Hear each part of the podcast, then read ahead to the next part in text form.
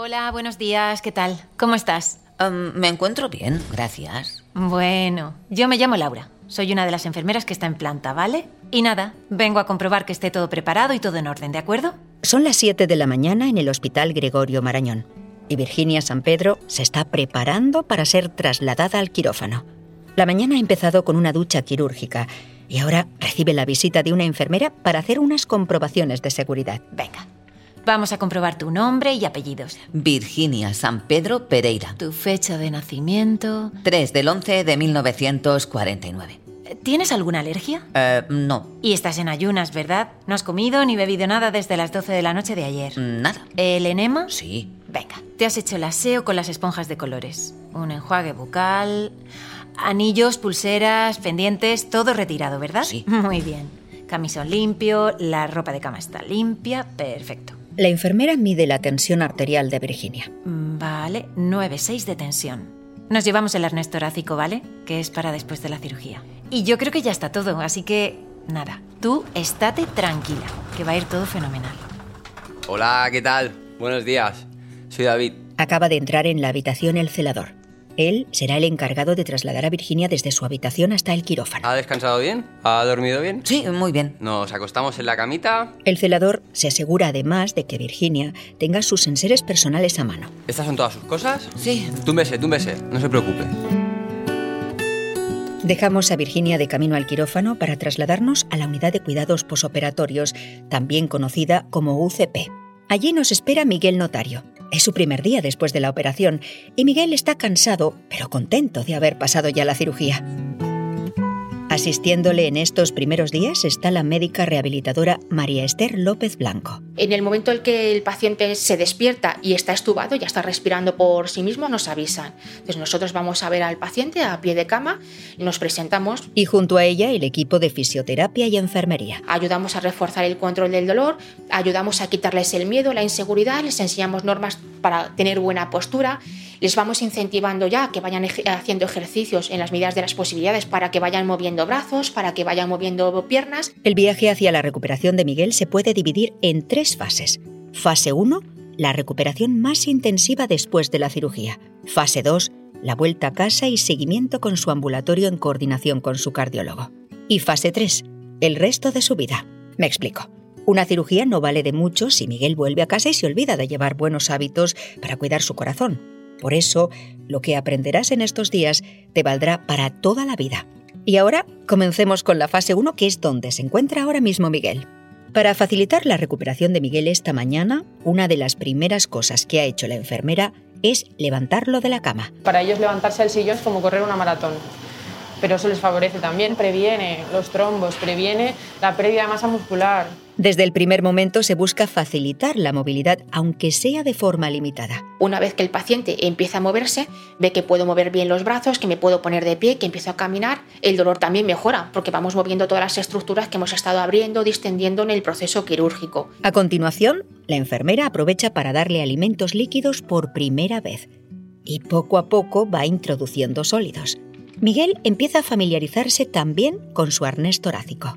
Es una especie de chaleco que ofrece soporte y protección al paciente recién operado. Se pone por encima del pijama. Esto es para esto, para protegerle y para que se encuentre más cómodo. Ayuda a sostener la postura, proteger el esternón y toser con más cuidado. Normalmente la cicatrización external se considera que tarda entre 4 o 5 semanas a contar de la cirugía, entonces sería ese el tiempo que tuvieran que llevarlo. Y unas horas más tarde, Miguel recibe la visita de una fisioterapeuta. Buenos días, mi nombre es Teresa Pérez, soy tu fisio. Vamos a hacer ejercicios respiratorios para mejorar tu pulmón después de la cirugía. Eh, el objetivo básico de la fisio es que tu pulmón después de la cirugía vuelva a estar como estaba antes, que se expanda, que si tienes algún tipo de flema, moco o algún tipo de secreción puedas toserla, porque tras la cirugía te quedas un poco más débil y básicamente que vuelvas a estar como estabas a nivel respiratorio. ¿Cómo se consigue eso?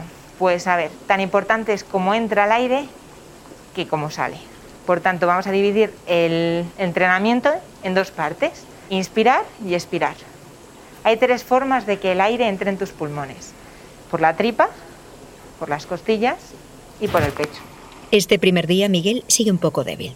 y Teresa aprovecha para empezar a darle nociones básicas sobre la respiración. Coge aire por la nariz, lo que puedas, dentro de, ¿vale? Yo tengo una teoría. Del 1 al 10, siendo 1 no duele y 10 duele un infierno, quédate en el 5, como mucho 6 porque si no vas a aumentar el dolor, ¿vale? Cuando cojas aire, hincha la tripa hasta ese punto donde creas que no te va a seguir doliendo y luego suelta por la boca suavemente, coge aire y suelta. La fisioterapeuta introduce otro ejercicio, abrazarse a uno mismo. Siguiente.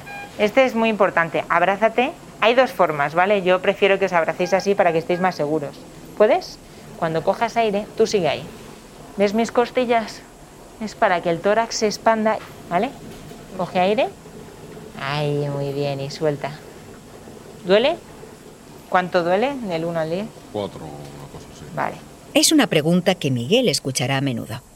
Y no hay que tener ningún pudor a la hora de comunicar con claridad lo que sentimos. El dolor inhibe la respiración, es decir, a mí me han abierto el tórax, ¿qué hago inconscientemente para que no me duela? Dos cosas, respirar bajito, no toso, porque me da miedo toser por si me va a causar más dolor, y aparte lo que hacen los pacientes es adaptar una postura, así se echan hacia adelante para que no les duela, y luego acaba también ocasionando problemas de espalda. Porque no comunicar el dolor que sentimos puede comprometer tu recuperación. Se les insiste mucho que tienen una medicación pautada cada X tiempo, porque el dolor hay que eliminarlo por completo, y que si a pesar de eso tienen dolor, que pidan todos los calmantes extras que necesiten para evitar esas complicaciones respiratorias. Vale, te he dicho que había tres respiraciones. Estaban las abdominal, la costal y hay una que es la torácica. Esta os da mucho coraje. Esta respiración trabaja la zona que ha sido abierta durante la cirugía. Por eso suele inquietar a algunos pacientes. Es para expandir el pecho. ¿Puedes? Venga, coge aire y suelta. Esto cansa, ¿vale? Parece una tontería, dices, ¿cómo me puede costar respirar? Cansa porque cuesta expandir el pulmón. No te voy a pedir que hagas todas seguidas. Prefiero que me hagas una bien y pares y expandas, porque si tu, tu pulmón aumenta, tu requerimiento de oxígeno va a ser menor y vas a aguantar muchísimas distancias sin necesitar jadear. En resumen, tripa, costillas inferiores abrazándote y pecho. En esta primera parte, Miguel ha trabajado la expansión de los pulmones. Ahora toca trabajar la expiración. ¿Te acuerdas que te he dicho meter el aire? Ahora vamos a trabajar el salir. ¿Cómo se saca el aire? Hay dos formas. Se puede sacar el aire silbando, con un soplo o con un vaho. Soplo es soplar la tarta de una vela hasta que te vacíes del todo. Y luego está la que a mí me encanta, que a vosotros odiáis, que es para eliminar mocos, secreciones, flemas. Como tenéis una costura a nivel esternón, os duele toser y os cuesta toser. Eso no quiere decir que no necesites toser o que necesites expulsar flemas. Ahora cogemos por la nariz fuerte, manténlo tres segundos. Una, dos, tres. Intenta un vaho rápido. Ahí está. Duele, lo sé. Toser es un mecanismo natural que existe para poder eliminar las flemas. Si tú quieres toser, es porque tienes que echar algo, tu cuerpo te está avisando de que tienes que echar algo. Una de las cosas tan importantes también de hacer los ejercicios es que como el pulmón se te queda tan débil, tan dormido, hay que despertarlo, hay que moverlo, hay que eliminar. La sesión de Miguel con Teresa está llegando a su fin. Pero estos ejercicios se repetirán una y otra vez en los días que está ingresado en el hospital. Es importante prestar atención porque cuando Miguel vuelve a casa tendrá que seguir haciendo estos ejercicios. Además, la constancia y la colaboración tienen premio. A nadie le gusta estar más de la cuenta en un hospital y esto es un comodín para ir a casa antes, porque los ejercicios son un medicamento más, el mejor y más efectivo que puedes tomar. Cuanto más constancia tengan para hacer sus ejercicios respiratorios, sus ejercicios de movilidad de brazos, de piernas, que se pongan de pie, que caminen, mucho antes se van a ir para su casa. Y luego la recuperación después, el posoperatorio en casa, también la, la recuperación va a ser mucho más rápido que el que se sienta, no se mueve y que no, y que no hace nada. Realmente está demostrado que se acorta tanto la estancia en las unidades de, de cuidados intensivos como la estancia total hospitalaria y que el paciente se pueda dar de alta muchísimo antes y en mejores condiciones. Tras acabar los ejercicios, Miguel se ha quedado dormido y un rato después su enfermera le despierta para realizarle un análisis de sangre. Miguel se siente acompañado en todo momento, pero hay una realidad por la que conviene estar preparados. Es curioso, la UCP es el lugar más seguro en el que puedes estar después de una operación, pero no es el sitio más relajante. Hay que tomárselo con un poco de filosofía.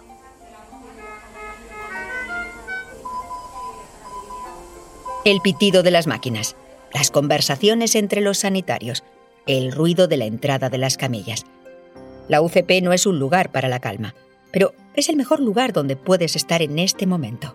Miguel se prepara para cenar algo y enfrente está Virginia San Pedro, que fue operada esta mañana. Está dormida, pero dentro de 30 minutos su enfermera y anestesista van a proceder a despertarla. Miguel termina de cenar y se vuelve a dormir. No volverá a abrir los ojos hasta la mañana siguiente.